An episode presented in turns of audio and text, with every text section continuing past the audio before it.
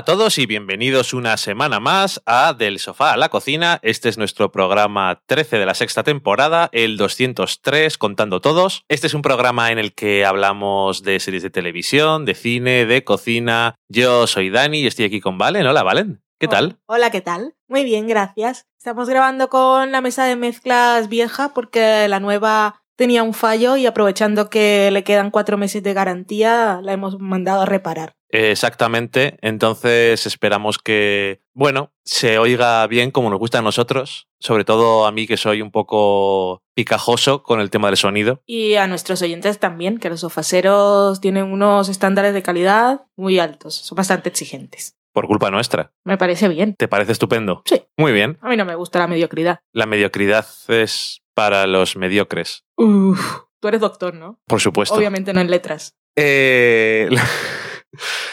Iba a decir una cosa, pero no tiene ningún sentido. Eh, en este programa vamos a empezar con la semana en serie, como siempre, y hablaremos de Sweet Vicious, que ha terminado su primera temporada. Esperamos que no única. En la cata de pelis hablaremos de dos películas que eh, aspiran a ser coronadas como eh, película del año en los Oscars de 2017. Son Hidden Figures y Fences. Y de paso explicará Vale qué es eso de Hidden Fences, porque por lo visto no había quedado especialmente claro. No tenía por qué. Quienes no vieron los globos de oro no tenían que saber de dónde salía. Mm, Exactamente. Luego en la cocina os diremos una receta y para terminar, como siempre, en la sobremesa veremos qué nos habéis contado durante esta semana. Y nada, dicho eso, nos vamos a la semana en serie.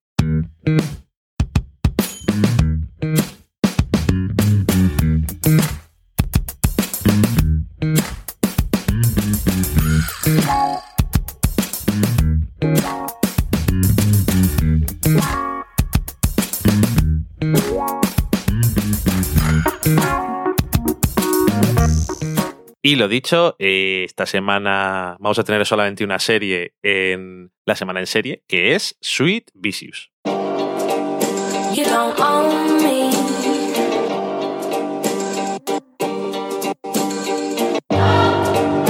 You don't own me. Well, let's go. But I'm Gerald, and I can always have just what I want. She's the baddest, I would love to flaunt. Take her shopping, you know Eve Saint Laurent. But nope, nope, she ain't with it though. All because she got her own though. Boss, boss, if you don't know, she could never ever be a broke. You don't own me.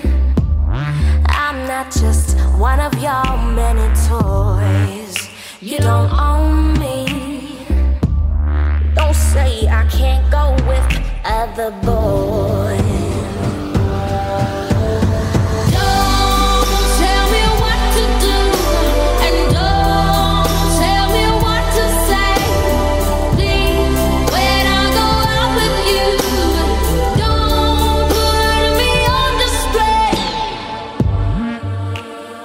Sweet Vicious, esa serie de MTV que ya estuvo en nuestro Lo Mejor del Año 2016 y que ya anunciaba yo que estaría en mi Lo Mejor del Año de 2017, porque vengo del futuro y lo sé. Eh, aún no hay noticias de que la haya comprado alguien para emitir en España, ni siquiera el propio canal MTV que suele traer sus propias series. Espero que lo hagan y me gustaría que formara parte del currículum de los coles, institutos y universidades y no como optativa, sino como cosa obligatoria que hay que ver no solo aquí, sino en todo el mundo.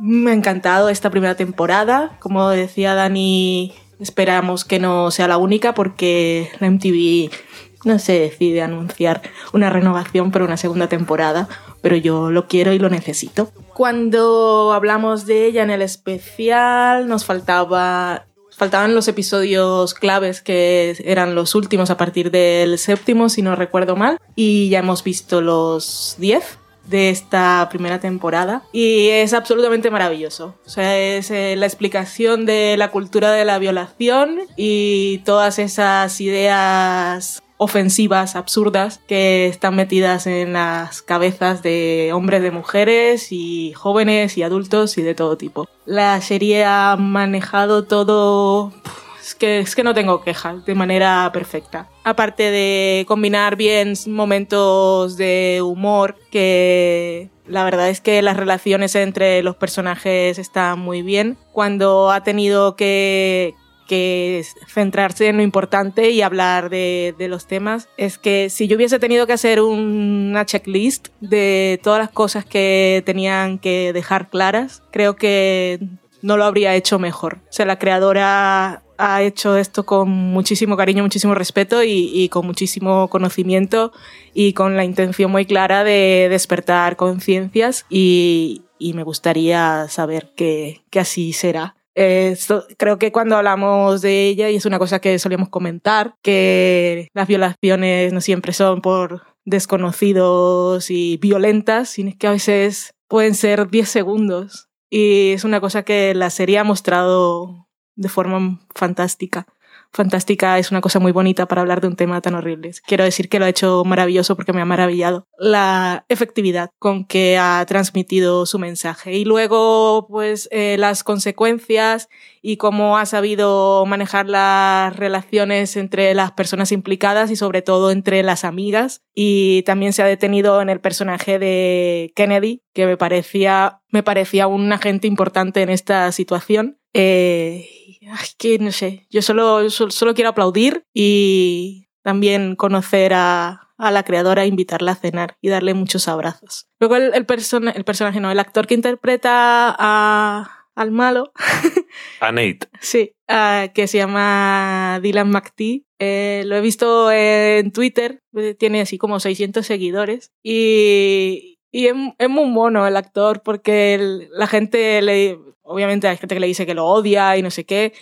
Y él dice que él también odia a su personaje. También que, que lloró muchísimo en la escena cuando vio el montaje final entre Kennedy y Jules en la biblioteca. Y cuando la gente le habla, siempre dice, sí, sí, está, bien, está muy bien que, que odies a Nate. Y me gusta ver las fotos entre los actores. Estoy muy enamorada de esta serie. Le tengo mucho cariño. Me gustaría adoptarla. Hoy si tuviera dinero, la compraría y para que siguieran haciendo temporadas. Pues la verdad es que poco se puede añadir a lo que has dicho, porque a mí también me ha gustado muchísimo la serie y bueno, lo que comentábamos también en algún momento cuando hablábamos de las mejores series de 2016, que es una serie muy divertida y eso, pero que es muy intensa. Me alegra que ha tenido muchos momentos muy emocionantes y emocionales y es complicado no amar a muchos de los personajes. Obviamente, como bien comentas tú, hay cosas concretas. De hecho, hay algún personaje que pensabas que lo ibas a odiar, pero al final termina terminas no odiándolo. A Todo... Uno de los chicos de la fraternidad. Sí. Es que yo estaba toda la temporada pensando también, pero es que tú eres tan, tan culpable como el otro. Sí, exactamente. Y me gustó mucho cómo enfocaron todo. Pues es que iba a decir, ¿hay alguna cosa más que tenga que decir que, aparte de lo que tú has dicho, es que realmente no mucho. O sea, me ha parecido una sorpresa porque creo que como la han hecho, el tono que han escogido y el estilo de serie para hablar de estas cosas, que son muy importantes, y de la forma en la que lo ha integrado en la trama, no solamente que sea una cosa importante para los personajes y que sea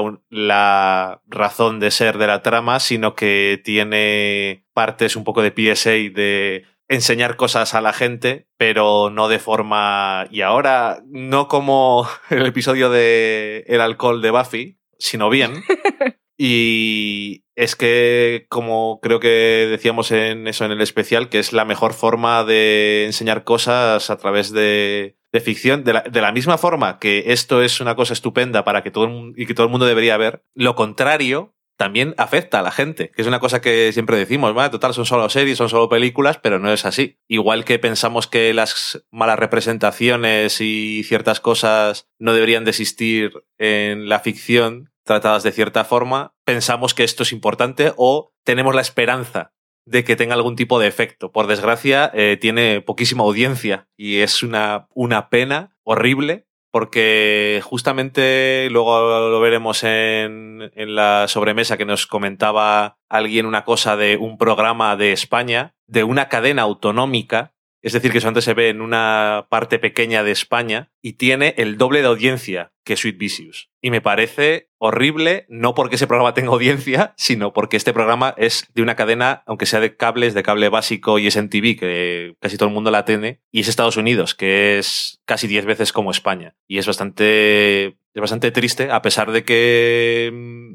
la están, está todo el mundo hablando, hablando muy bien de ella. Y lo que dices tú, eh, aquí en TV ya no sé si dejó de existir, de hecho, su espacio. En TV España tenía un huequecillo en el TDT, desapareció. No sé si en los canales de cable en alguno se puede ver o no, pero está un poco perdida en el horizonte desconocido. No sé qué quería decir con eso. Había empezado a decir algo, pero se me ha ido. Y eso, que me da, me da un montón de pena, la verdad. Y no sé, que espero que, podamos tener la suerte de ver que esta serie tenga una segunda temporada, que será algo que será poco menos que un milagro, a no ser que tenga mucha reacción ahora que se ha acabado y mucha gente que quiera, o que alguien quiera recoger el testigo, Netflix, o me da igual quién sea. Me da y yo totalmente igual. totalmente igual y que diga, sí, yo hago segunda temporada y yo creo que no, es que no solamente es importante, es que es una muy buena serie, Mm. porque no es una serie de te voy a contar cosas y tendrás que aprender y escuchar y esto es lo bueno, sino que habla de las cosas de una forma compleja e interesante, además de ser entretenida, de ser divertida, de creerte a todos los personajes, Sí. no sé, es que se puede, se pueden decir muy pocas cosas que, bueno, malas de esta serie yo no diría ninguna. Quiero decir, Mm. se pueden decir muy pocas cosas que no haga estupendamente esta serie y los que no la hayáis visto estáis tardando. Ya, ya lo he dicho. Y nada más, esta semana en la, valga la redundancia, semana en serie teníamos muy poquita cosa, pero bueno, tenemos dos películas y vamos a comentarlas en la cata de pelis.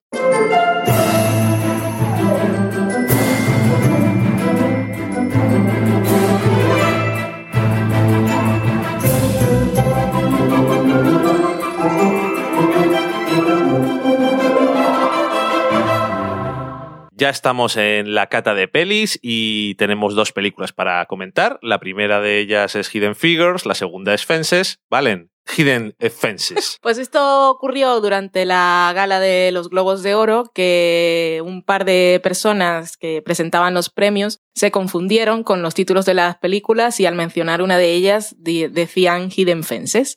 Y por supuesto Internet se volvió loco y al día siguiente salieron pósters y trailers de esta película que no existe, que lo que hace es mezclar el Hidden de Hidden Figures y el Fences de la otra película y la conclusión a la que llegaron las personas que usaron este momento shock de la cultura popular fue que pues, la gente confundía las dos pelis porque eran pelis de negros, lo cual me parece es algo, le pegaría más a los Oscar, pero ocurrió en los Globos de Oro y, y ahí está. Así que no, no fue una, un momento de creatividad ofensiva por mi parte, sino que hacía referencia a algo que había ocurrido. Creatividad ofensiva. Sí.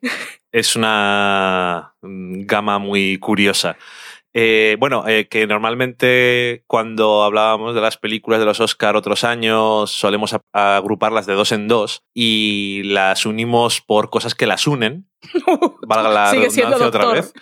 Eh, las unimos por cosas que tienen en común y este año creo que no vamos a hacerlo todas las veces. Bueno, la semana pasada hablamos solamente de una película, pero ya habíamos visto dos, entonces se nos había juntado un poco las cosas. Pero bueno, esta semana hemos podido hacerlo de una forma bastante sencilla. Eh, no solamente son dos adaptaciones, sino que son películas que llamo es de época, de los 50 en el caso de Fences y de los 60 en el caso de Hidden Figures, pero bueno, como es de principios de los 60 Ujú. de épocas parecidas, podríamos decir. Además, tienen un cast y unas tramas eh, muy relacionadas con la experiencia afroamericana y creo que es bastante fácil unirlas temáticamente, pero son películas muy diferentes. Así que. Van de la segregación y la desigualdad por raza. El racismo.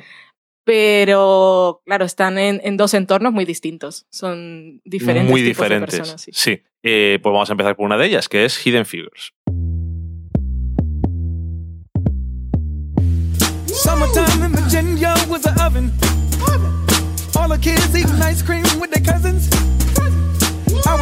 While you was playing the dozens.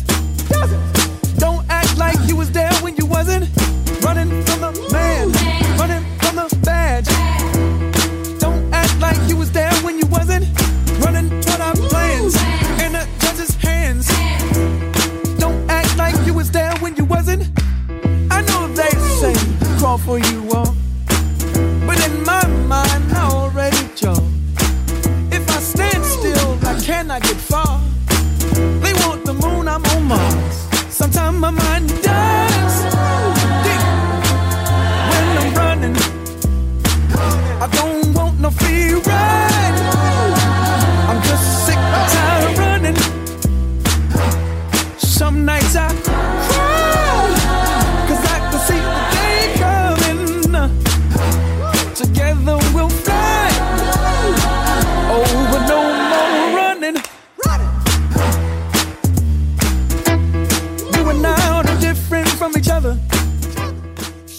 Hidden Figures, que escuchando esta canción solamente me puedo acordar de varios montajes que tiene la película que son usados un poco de forma cómica hasta que ya no son de forma cómica. En un momento en el, el clímax de esa mini trama, como el que dice. Bueno, eh, La trama del pipi. la trama del pipi, interesante forma de llamarlo, pero sí. Eh, esta película está dirigida por Theodore Melfi, que creo que solamente ha hecho una película más, que se llamaba Saint Vincent, que estaba protagonizada por Bill Murray. Y el guion es tanto suyo como de Alison Schroeder, que está basado en Hidden Figures, de Margot Lee Shetterly. Y está protagonizada por Y a su vez en personas reales. y a su vez en hechos y personas reales. Está protagonizada por eh, Taraji P. Henson, Octavia Spencer, Janelle Monae y salen otra gente que nos puede sonar mucho como Kevin Costner, Kristen Dust, Jim Parsons, pero está protagonizada por ellas tres, especialmente por eh, Taraji. Como decía ella en la entrevista de Hollywood Reporter, ahora es, es como Cher. Ya dices ese nombre y ya sabe quién es. Está muy contenta. Eh, que me cae muy bien, por cierto. Eh, ¿Y qué nos cuenta? Pues nos cuenta la historia de tres mujeres que trabajaban en la NASA a principios de los 60, cuando estaba eh, el apogeo de la carrera espacial entre Estados Unidos y la Unión Soviética y en medio de la Guerra Fría, justamente cuando la Unión Soviética empieza a hacer avances significativos como poner al primer Cos- hombre Su cosmonauta. en órbita, el cosmonauta, que nos recuerda a alguna película que no nos gustó demasiado. Eh, y en este caso, pues era el esfuerzo de NASA por poner ellos también la primera persona eh, en órbita, que en este caso era John Glenn, y que cuando digo también ese nombre me acuerdo de otra cosa, y es de otro Glenn diferente. Oh. Eh, concretamente eran la matemática Catherine Globe, que es eh, Ta- Taraji P. Hansen, que es un poco la más protagonista, pero cada una de las tres mujeres eh, tiene sus propios desafíos y sus propios logros dentro de diferentes campos y diferentes partes dentro de la NASA. Y una forma distinta de hacerse camino. Y una forma muy diferente de hacerse camino, sí, efectivamente. Y también que son cosas diferentes, pero al final es abrirse camino de todas formas. Y, y bueno, eh, es una película que cuando se terminó le dije a Valen una cosa que la voy a volver a repetir, aunque suena como extraña, pero bueno. Recuerdo que cuando hablamos de, de 12 Years a Slave, 12 años de esclavitud, no me gustó mucho la peli Y todo el mundo eh, ganó el Oscar a Mejor Película y se hablaba de ella, pues una película muy importante, no sé qué. En esos términos de importancia, voy a poner comillas o no comillas, francamente, me parece que esta película es mucho más importante porque la historia que nos cuenta es no solamente más reciente, sino mucho más fácil de empatizar porque estamos más familiarizados con el entorno, la historia y también eso, nos sigue diciendo cosas como que no te vayas a las épocas de los campos de algodón, no hace falta que te vayas tan lejos. Que esto es de hace 50 años y hace 50 años las cosas estaban muy mal. Sí, que a mí la película que me abrió los ojos o, o que me puso los ojos directamente en qué, qué reciente era esa época de la segregación y, y la horribili- horribilidad fue Selma. Sí. eh, que esto es un poco antes, quizás, de Selma, pero más o menos en la misma época. Sí, pero que dices, no, no ha pasado un siglo. No, no, no, no, no, claro. O sea, es lo que te digo, hace medio siglo. Y eso, viendo la película, está la parte de que no solamente son personas de raza negra, sino que encima son mujeres. Lo cual añade una preciosa segunda capa de discriminación. Una discriminación que hoy en día creo que estamos bastante familiarizados con ella de todas formas. Tanto una como la otra, francamente, por desgracia, pero bueno. em, por lo menos podemos decir, no, si- no estando orgullosos, creo, del todo, no están las cosas tan mal. Pero es que eso es decir muy poco. No deberían de Mm. estar nada mal. No vayas por ahí. Bueno, em, sí, porque sé cómo suena. Me acabo de dar cuenta ahora. Mm. De todas formas, mm, vosotros que me escucháis creo que ya sabéis lo que quiero decir. Yo tengo buena intención. alguien acaba de llegar. Hola, ¿qué tal? Yo soy buena persona. Em, la película como tal me pareció una película... Me da bastante pereza verla porque tenía la sensación de que iba a ser un poco contarnos una historia muy de Oscar y que, que que lo es, pero de una forma que a lo mejor no me iba a resultar muy, muy entretenida y todo lo contrario, me pareció una película entretenida que tiene unas actrices que hacen que conectes muchísimo con los personajes y no son, igual que decías tú, que se abren camino de una forma muy diferente, ellas no tienen personalidades que se parecen eh, absolutamente en nada, ni situaciones vitales. Mm. Quiero decir, son personajes muy diferentes y ellas los interpretan de formas muy distintas. Tienen momentos de humor muy curiosos y que aligeran un poco una cosa que a veces es un poco horrible y triste, pero tiene un poco de tensión, aunque spoilers ya sabemos el final. Pero está, está muy guay en ese aspecto y además de descubrir, obviamente, mérito de la novela, me imagino, descubrir estas historias con las que yo personalmente no estaba nada familiarizado. Porque son figuras ocultas. Ya, I know. Y, eso, que la película me pareció muy entretenida, me gustó, me emocionó cuando tenía que emocionarme y me hizo que me preocuparan los personajes. Incluso la mayoría de los demás personajes que hay alrededor, eh, sobre todo en la, en la NASA, mm, en general la mayoría de ellos no son los que tienen nombre y algo que hacer de verdad. Tienen sus pequeños arcos y son como son por la época, pero bueno, también tienen sus momentos en los que puedes decir, lo has hecho bien. Y el único problema que le veo es que es una película muy poco, muy poco impresionante, muy poco destacable visualmente, no sé, te, te deja un poco te deja un poco tibio en el aspecto de excitarte como película, como espectáculo audiovisual o como ver que la fotografía o la dirección tiene algún tipo de intención y eso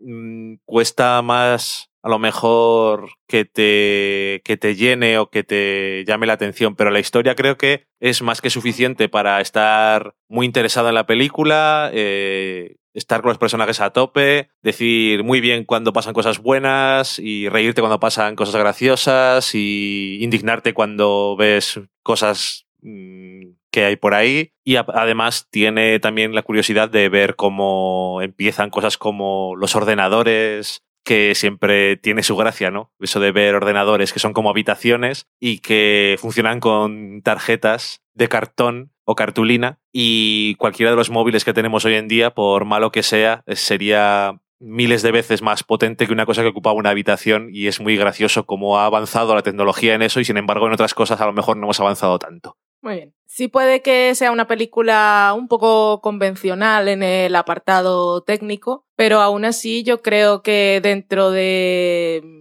lo clásica que pretende ser o de darle más importancia a la historia de los personajes que al derroche audiovisual. Sí tiene momentos bastante destacables que se te quedan eh, o se me quedaron a mí en la retina y que igual leyendo simplemente el libro, que es una cosa que yo digo, pues una película, claro, es, cine, tiene que darme cine y si me la puedo leer en un libro y la película no me está aportando tanto, no veo la necesidad de llevarla a otro medio. Que es, por ejemplo, pensamos en una película que no puedes negar su derroche técnico y me acuerdo ahora del Revenío y ahí tenemos la historia de un señor que quiere ganar un Oscar y mata a un oso. Y pues de historia no hay nada más. Y se come unas entrañas. Eso, eso me lo leo rápido, me lo leo un, un, relatito corto. Pero esta película, por ejemplo, viendo, pensando ahora rápidamente, eh, planos, eh, cuando van caminando las 50 chicas negras que se van a trabajar a la sala de ordenadores, es, es un plano guay que a mí me dice un montón y me emociona. O cuando veíamos al personaje de, de Catherine en una sala llena de señores blancos y ella está en la otra punta y va caminando lentamente y se pone a escribir en la pizarra, a mí eso, a mí eso me emociona. Y es una cosa que está haciendo el movimiento ahí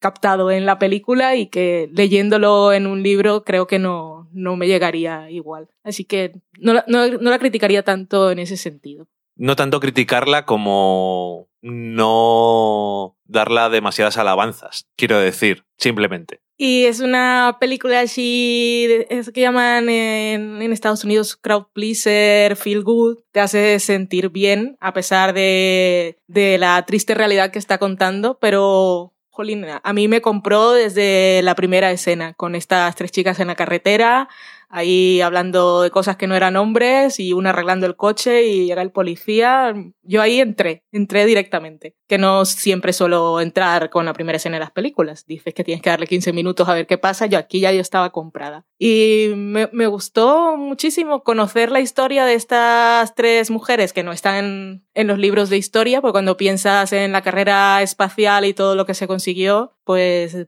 son siempre los mismos nombres y los mismos señores y la NASA como ente y el presidente y nada más. Y aquí estaban estas que fueron las que lo consiguieron, ellas y, y todas las demás. Y ellas mismas le abrieron camino a otras compañeras. Aunque las cosas hoy en día pues sigan como están, estamos hablando de la película, a mí eso me pareció fabuloso. Me encantó también que la película no fuera dramática y que si bien está basada en hechos reales y seguramente es bastante fiel a la realidad personal de las tres protagonistas, Mm, bien podrían al haber hecho una adaptación para el cine e intentar crear más conflicto y drama, haberles inventado, haberles puesto más cosas chungas en su vida personal. Así que cuando las veo a ellas en su entorno familiar y rodeadas de personas que las apoyan y que hay amor y entendimiento, eh, a mí eso, pues no sé, me hacía sentir aún mucho mejor. O sea, el feel good lo tienen ahí súper conseguido. Y, y fantástico. Luego el personaje de Kevin Costner es el más así, así me pongo así, lo podría criticar. ¿Existió en la realidad? No lo sé porque no, no he leído y entonces piensas, oh sí, el hombre blanco salvador que siempre es bueno y tal. Entonces Kevin Costner pues se cogió este papel como si fuera productor, cosas así como las que hace Brad Pitt, lo, que hizo Brad Pitt en 12 años de esclavitud. Pero luego también piensas que eh, en la situación en la que estaban eh, había cosas eh, y había barreras que ellas mismas no, no podían sí. destruir.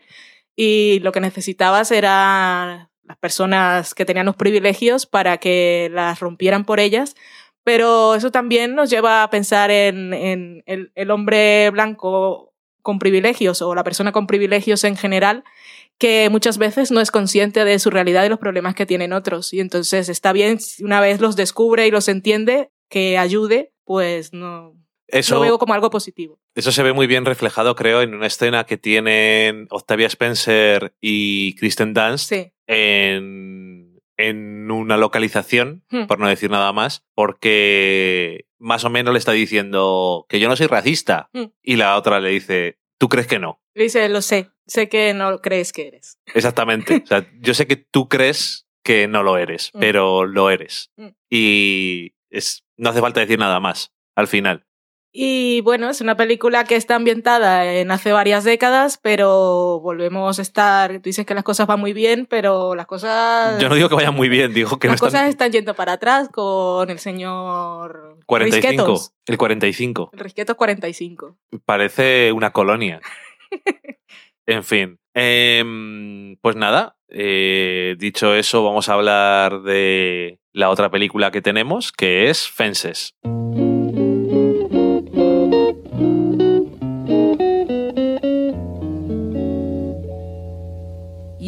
Don't know what love is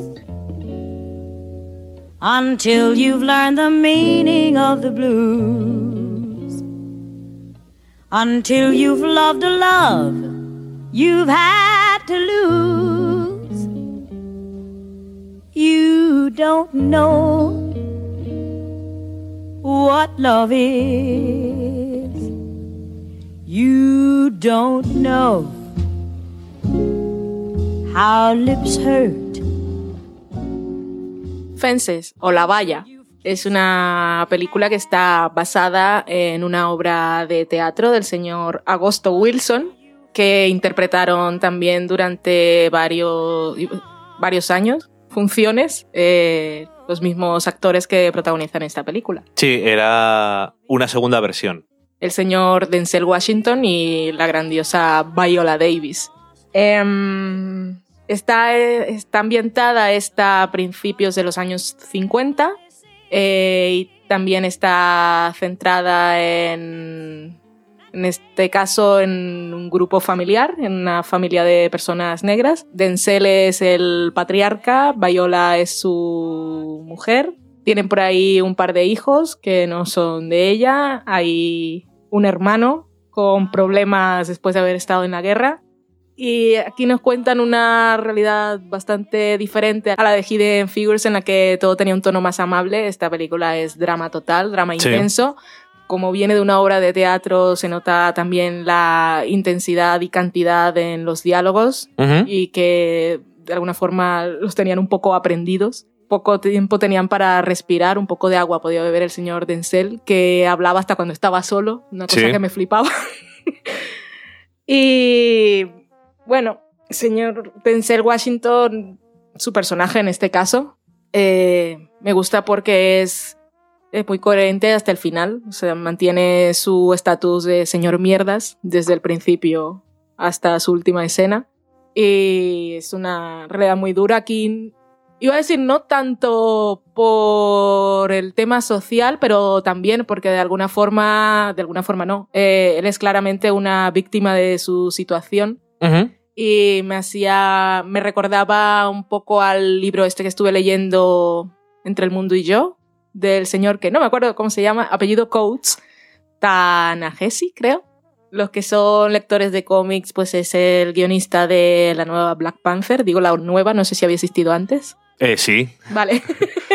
la nueva colección. Sí. En la que, bueno, él, él- él es mucho más joven, pero durante el libro, que es una carta que le escribe a su hijo, de alguna forma se reconcilia con su padre y lo entiende, porque vivió en otra situación y su forma de enfrentar la vida y de, de, de intentar que sus hijos no pasaran por lo mismo que ellos puede ser un poco cuestionable cuando lo ves desde tu posición.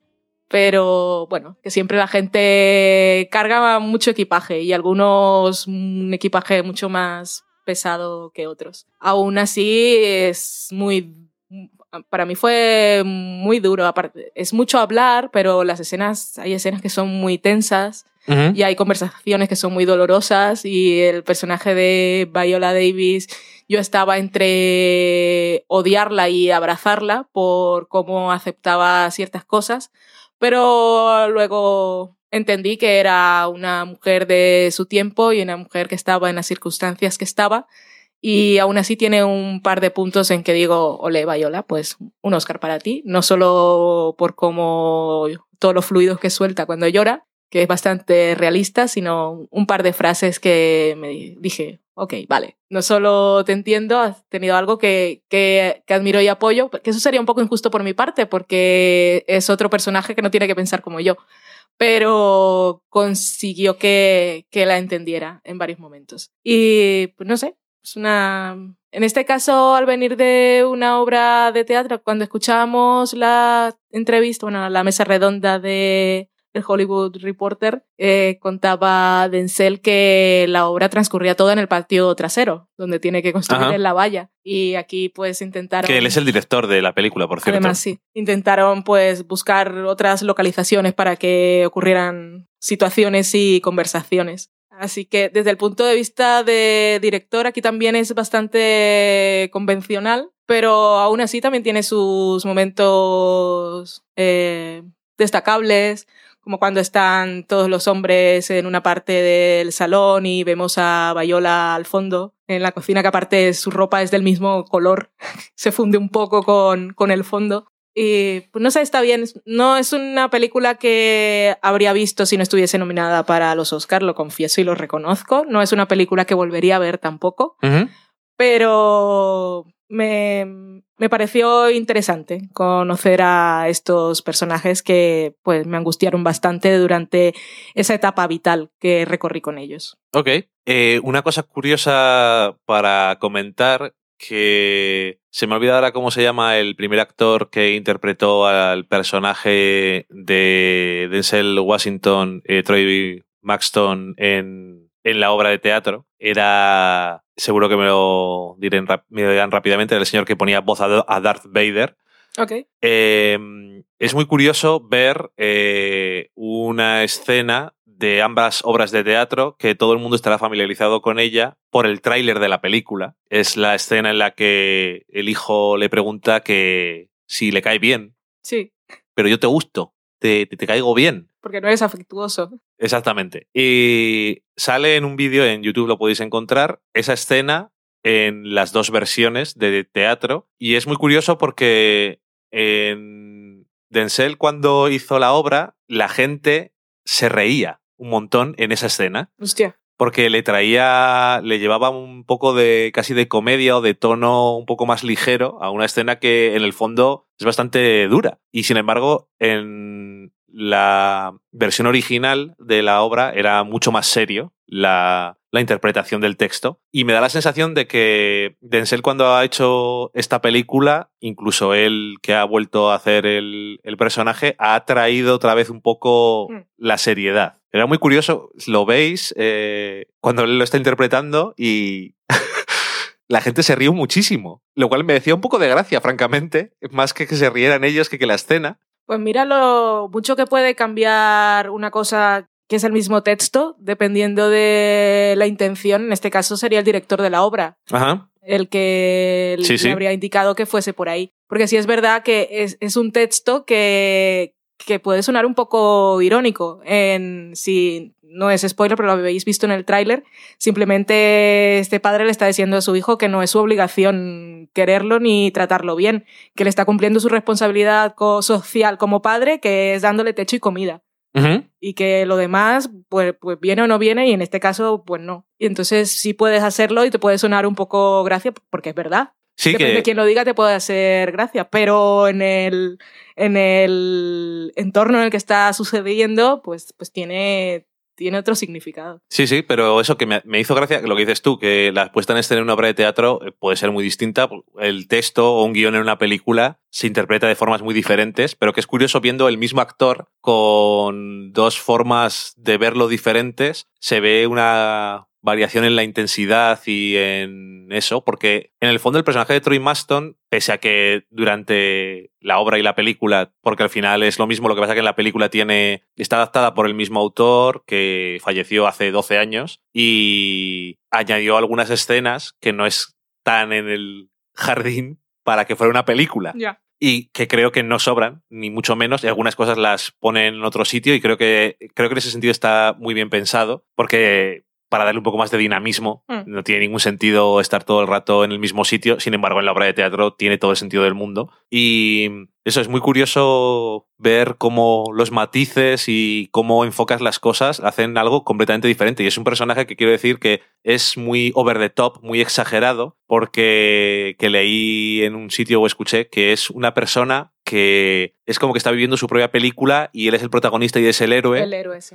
Y los demás son todo personajes secundarios para él. Y él, cuando él habla, es el monólogo de él. Y lo que digan los demás es tontería. Puede ser todo mentira lo que está diciendo, pero le gusta contar historias y el espectáculo y todo eso. Otra curiosidad, eh, que no estoy diciendo nada de la película, pero es que si no se me van a olvidar, visto el tráiler, hay rodadas escenas de flashback sobre cosas de la infancia que cuenta el personaje. De Denzel que no se incluyeron en la película. Ah. Creo que mm, no está mal, porque con el relato que él hace es más que suficiente. De hecho, casi es mejor Mm. que verlo. Sí. En este caso es un poco así porque normalmente en el cine decimos no me lo cuentes, enséñamelo, pero en este caso es mejor porque ves, porque si estás viendo algo que es lo que es verdad, lo que está contando que es cierto y cómo le afectó. Pero bueno, eh, la película, No, y en ese caso además refuerza la idea que tú estás diciendo de que es su relato y él lo construye Sí, a su manera. Entonces nosotros podemos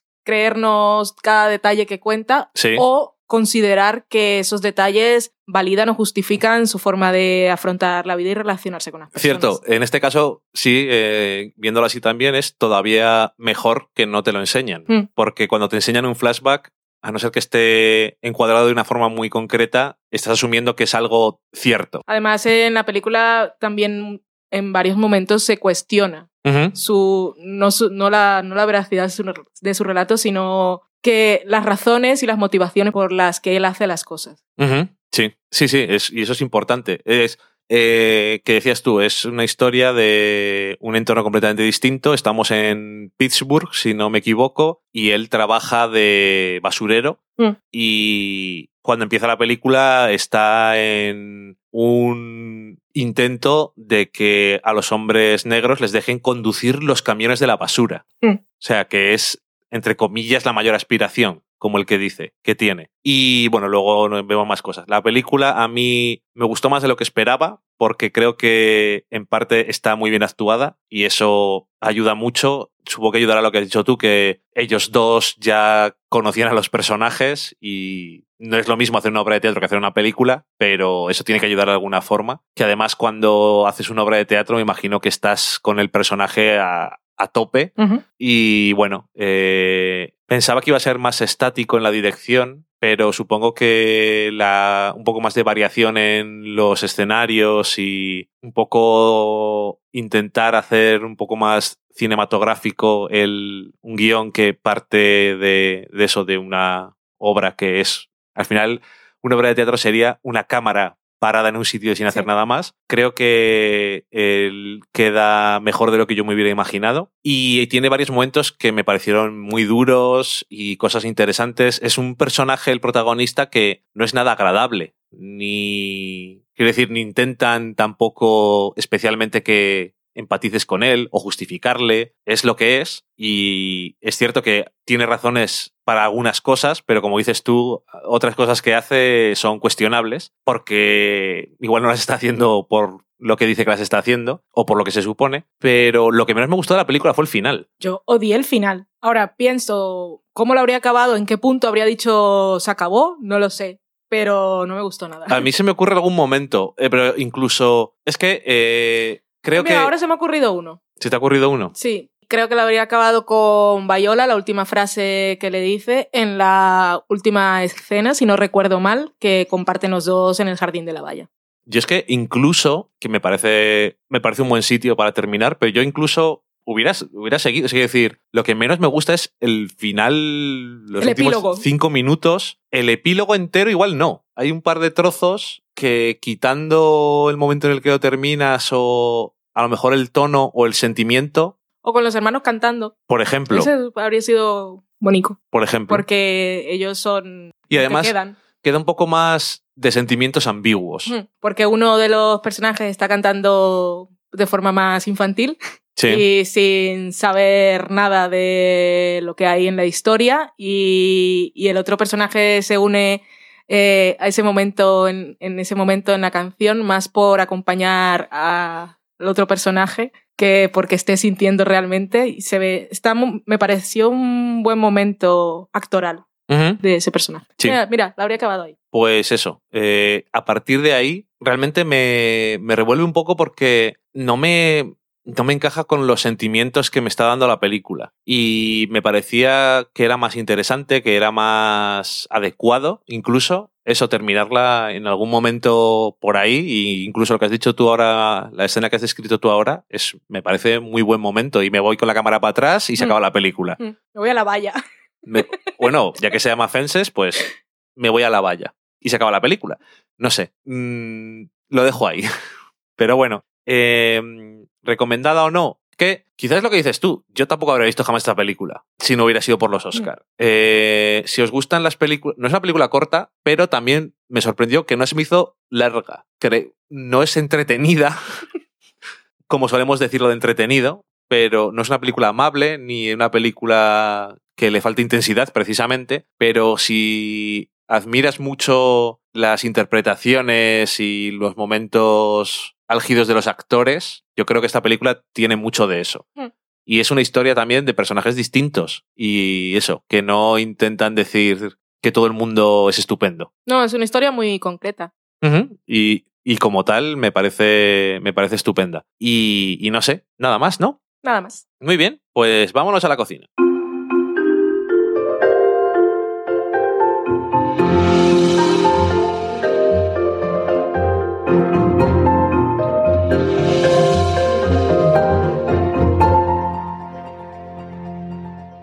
Hoy en la cocina he venido tanto a dar una receta Ajá. como a comentar un hecho que me llamó la atención. Si os acordáis, Valen el otro día os contaba, un día tuve un antojo de una cosa y dije, voy a ponerlo en internet a ver si existe. Y existe. En ese caso eran las peras con amareto.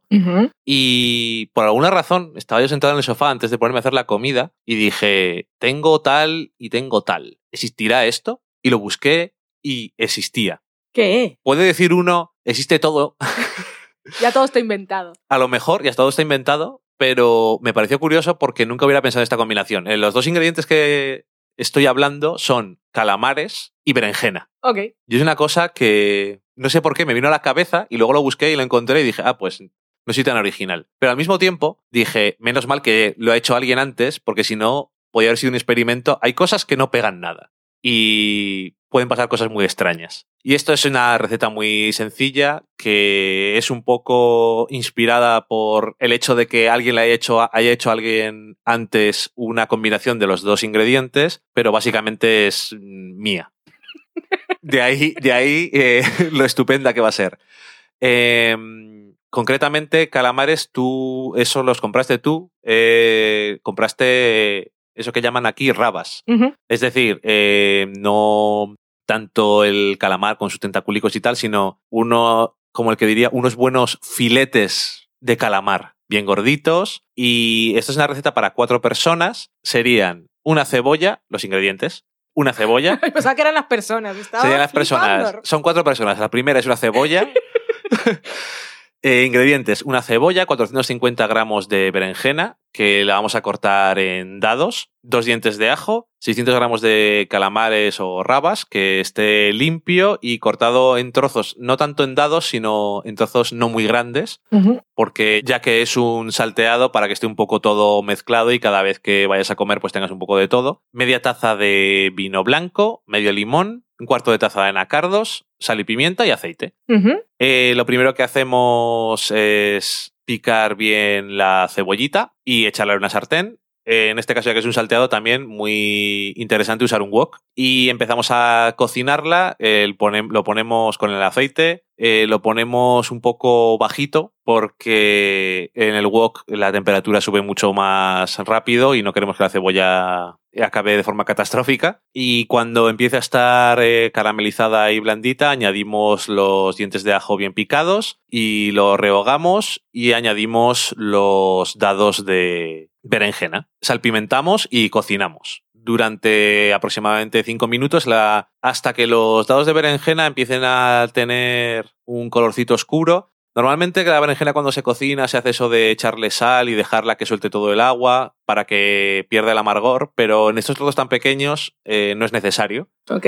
Y se carameliza rápidamente, coge buen sabor y cuando estén un poco más oscuros y doraditos, esos trozos de berenjena, añadimos el calamar, lo mezclamos todo durante un minuto, añadimos el vino blanco y lo removemos todo y lo dejamos hasta que se evapore prácticamente todo. Después cuando ya esté prácticamente sin líquido, echamos eh, un buen chorro de limón y añadimos los anacardos. Le damos una vuelta más y ya tenemos el salteado. Podéis después salpimentar al gusto y eh, nosotros cuando lo comimos pues lo hicimos con un huevo frito encima que no suelen estropear nada. Poner un huevo frito encima de algo. Y en este caso, además, creo que ayuda a que sea una comida un poco más sustancial y con eso ya tienes la comida solucionada y no has tardado prácticamente nada. Así que ahí tenéis la, la receta. ¿Cómo se llama esta receta? Se llama salteado de calamares y berenjena. Con huevo frito. Con huevo frito al final, si quieres, sí. Que eh, originalmente cuando lo vi era eh, calamares y berenjena rebozada y frita en ese salteado. Eh, me parecía excesivamente complicado y quería que fuera una receta muy, mucho más sencilla, que es como lo hice yo. Innecesario e inútil. Porque ¿para qué rebozas algo crujiente y luego lo echas ahí con a saltearse? Bueno, yo no he dado la receta así. y en este caso eh, me parece que era además eh, berenjena japonesa, que es un tipo muy concreto. Yo utilicé para comer los dos media berenjena y fue suficiente. Así que nada, si lo habéis comido alguna vez esta combinación de calamar y berenjena, ya me lo decís, porque a lo mejor es más normal de lo que yo me imagino. Pero me pareció como una combinación que no se me había ocurrido nunca. Y nada más. Dicho eso, vámonos a la sobremesa.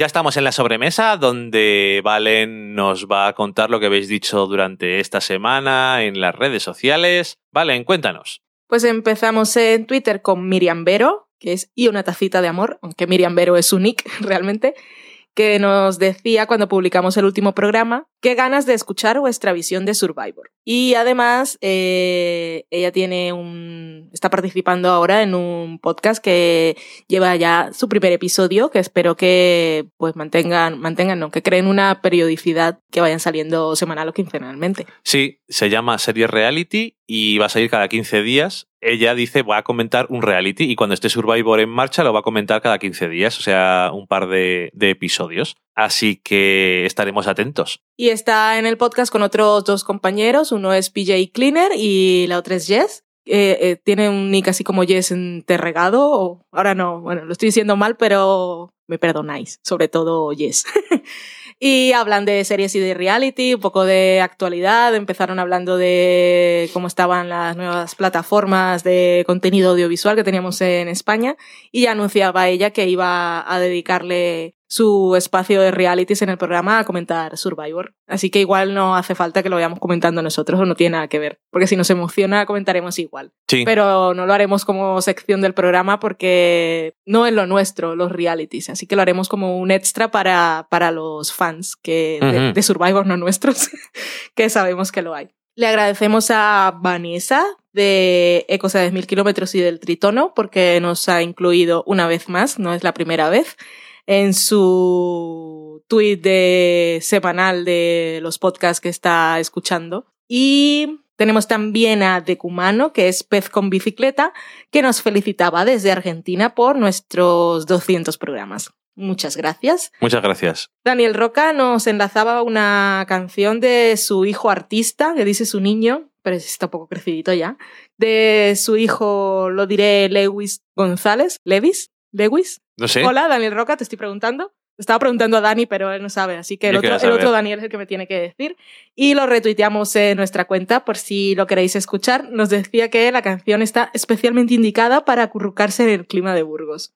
Cristina, que es Ocean Crawls, agradece a Dani por pronunciar pivot como ha de ser, como lo pronuncian los doctores. Pivot. Los doctores Geller. ¡Pivot! Ha estado muy bien ese tweet. Jonathan Sark, que como siempre durante la temporada de series es quien nos va recordando las series que se cancelan y se renuevan para cuando tenemos que hacer el recuento en el meme de los Subfronts, aunque cuando llegue ese momento te vamos a preguntar igual, Jonathan. En este caso nos avisaba que habían renovado The Good Place, y él pensaba que era la primera y nos acordamos que habían renovado antes This Is Us por dos temporadas además, sí que está yendo bien la serie Sí. de la NBC. Está teniendo bastante atención. Y The Good Place ni la comentamos, pero vimos los dos primeros episodios. Pues a la gente le ha gustado mucho la temporada y el final de temporada ha tenido giros y sorpresas.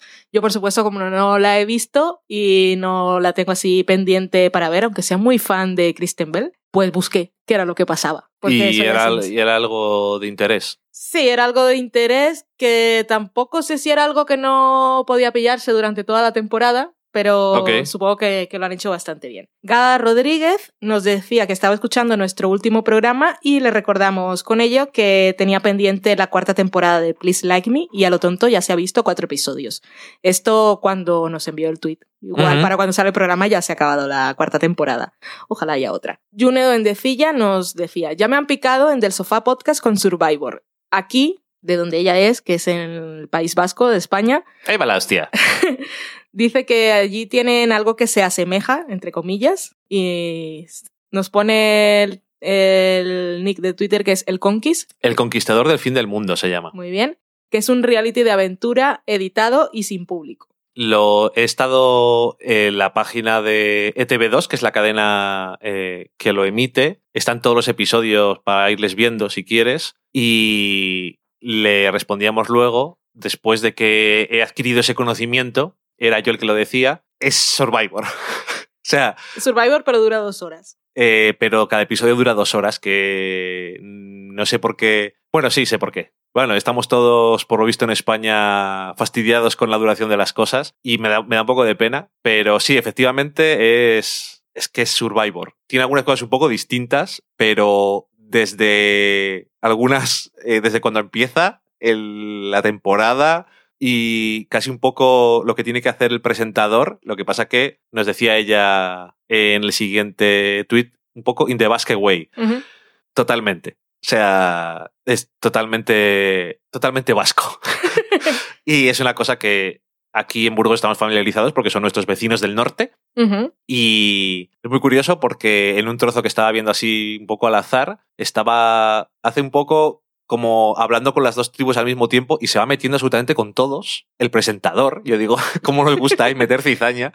Pero bueno, eh, es, eso es curioso porque eh, es Survivor. Mm. Pero eso me da pena porque yo entiendo que sí que está editado, obviamente, porque aunque dure 14 horas, está editado de todas formas, porque son muchos días. Bueno, editado está todo, pero Sí, decir pero que tiene así un poco de monta- como un montaje y eso. Pero que es que dos horas me parece muchísimo. Porque es que si durara menos, me daría curiosidad Mm. igual ver algún episodio y tal. Pero, jolín, es que es, que es muy largo. Bueno, ella dice que es todo un clásico por allí y también en su casa. Eh, el Conquist.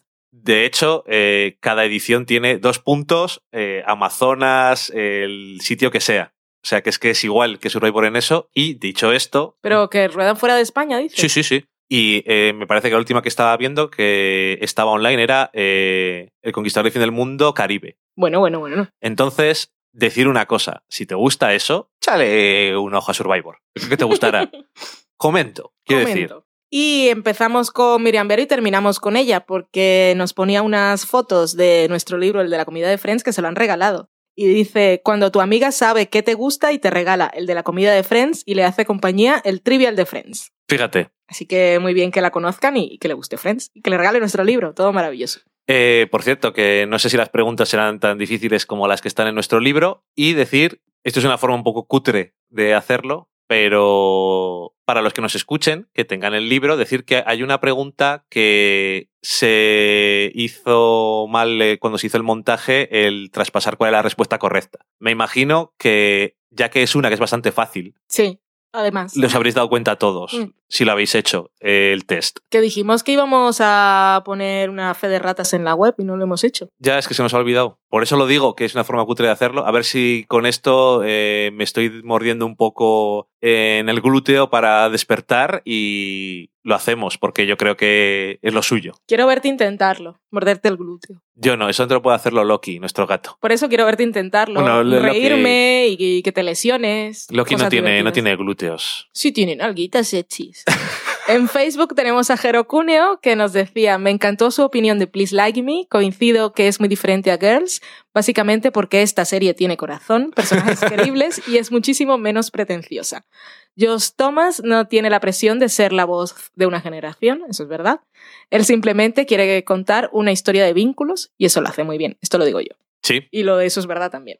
Y es que es una serie que me parece que cuando estaba eh, la semana pasada hablando de la serie, decía, es una serie de relaciones familiares, de amigos, Sí. de no sé qué. Es que al final es de eso. Y tenemos en iBox a Andrés Ben- 2145 que nos dice, a mí me encanta Survivor, yo empecé con China, o como dice 45, Jaina. Shaina. Socorro, qué asco. Tremendos. Ahora yo... Eh, eh, no me salen las palabras. Un petardo te ha dado ahí en la cabeza, ¿no? Estoy súper súper petardeada. Pues me he hecho una nueva frase hecha, eso que dice, más largo que un día sin pan. Yo ahora digo, más largo que un día con Trump. Madre mía. Pues eso, nos, nos decía el que empezó con Jaina, que hasta ahora ha sido la que más me ha gustado, aunque tampoco ha visto tantas. Y le falta Fiji para conocer a todos los de Micronesia. Y que está muy emocionado por llegar a ese momento en que los conozca a todos y pueda ver Micronesia. Madre va mía. Vaya dedicación. Que está en plan de verlas todas claramente. Y nos saluda desde Colombia. Ay, ¿de, de- de dónde? Nunca nos había escrito nadie de Colombia. Yo, yo soy de Barranquilla, aunque hable así con un acento un poco raro. Con ninguno. Eh, sí, ciudadana del mundo. Eso no es una canción también de alguien. Bueno, la referencia es un poco de Casablanca. Ya, ya, pero. ya sabes que eso de las canciones. En fin. eh, se ha acabado el programa. Hmm.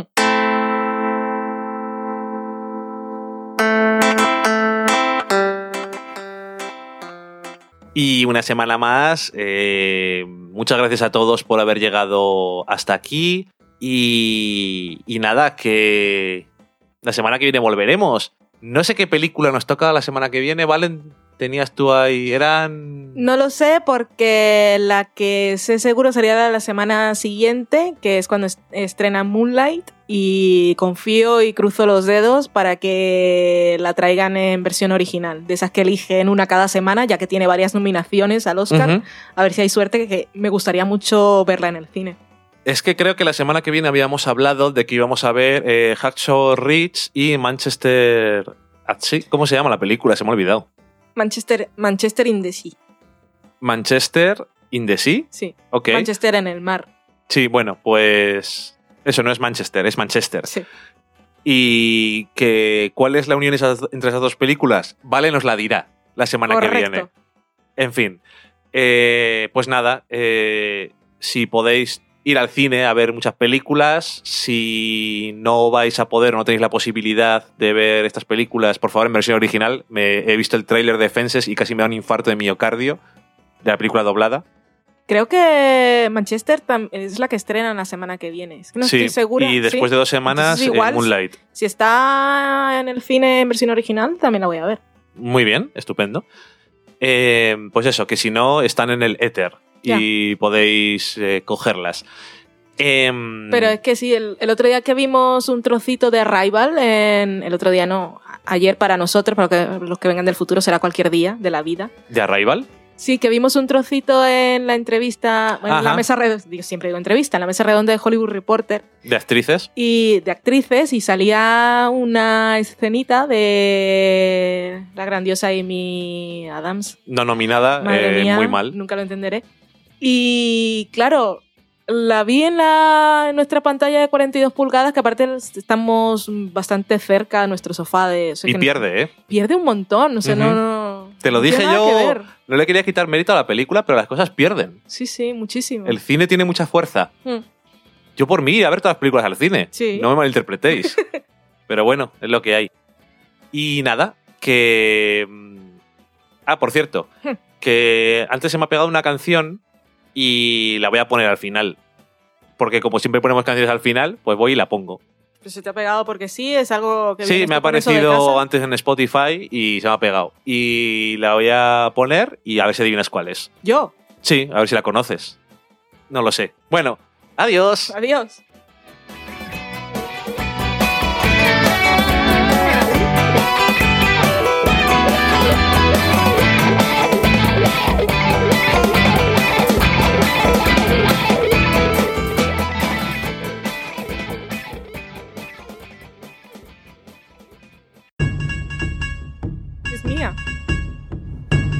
Sí, ya está. Qué rápido. No sé cómo todavía podía saberlo así nada más empezar. Live fast, die young, bad girls do it well. Live fast, die young, bad girls Está en it mi well. lista de Live fast, die young, bad girls do it well. Live fast, die young, bad girls do it well. Chain hits my chest when I'm banging on the dashboard. My Porque te la he mandado a WhatsApp y paso can hang. Hands up, hands high. Don't go screaming if I blow you with a bang. Ah, Suki Suki, I'm coming in the Cherokee gasoline. There's steam on the. Take it, take it. Wheels bouncing like a trampoline. When I get to where I'm going,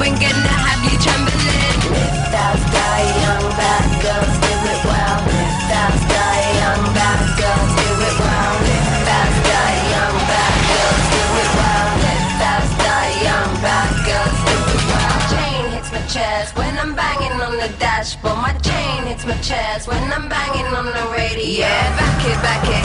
Yeah, pull up to the bumper game, read the signal.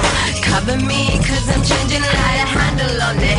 My life, but I broke it. When I get to where I'm going, gonna have you saying it. Fast, die young,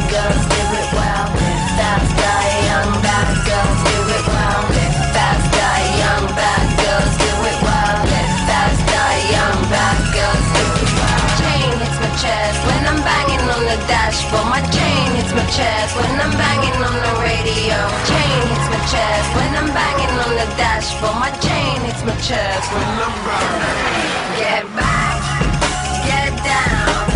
Pull me closer if you think you can hang. Hands up, hands high. Don't go screaming if I blow you with a bang. Going not to bitch, I'll see for a million. I in a second. Looking in the rear view, swagging, going swell. Leaving boys behind, cause it's legal just to kill. Shift gear, automatic, damned if I do. Who is gonna stop me when I'm coming through? What we got left is just me and you. But if I go to bed, baby, can I take you? Get back, get down.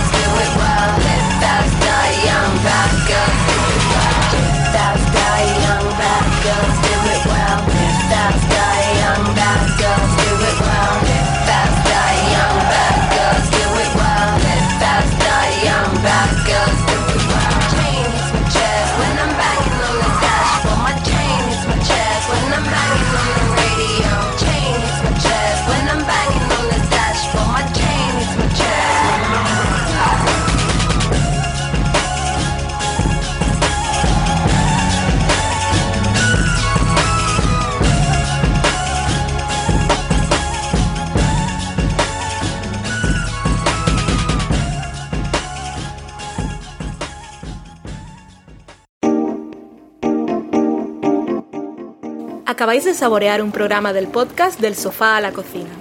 Para prepararlo hemos usado los siguientes ingredientes. un DANI, una Valen y una licencia Creative Commons, reconocimiento no comercial, compartir igual. Cuando tenemos los ingredientes, los picamos muy finos, los dejamos pochando en una sartén y cuando estén caramelizados, los mezclamos con la licencia Creative Commons, que, cuidado, no admite uso comercial de la obra original ni derivadas, que se tienen que distribuir con la misma licencia que la original, siempre citando a los creadores. Después de 10 minutos, condimentamos la mezcla con iTunes, iBooks, Twitter y un poco de Facebook. Si no encontráis las adecuadas en el mercado, buscad el nombre del blog.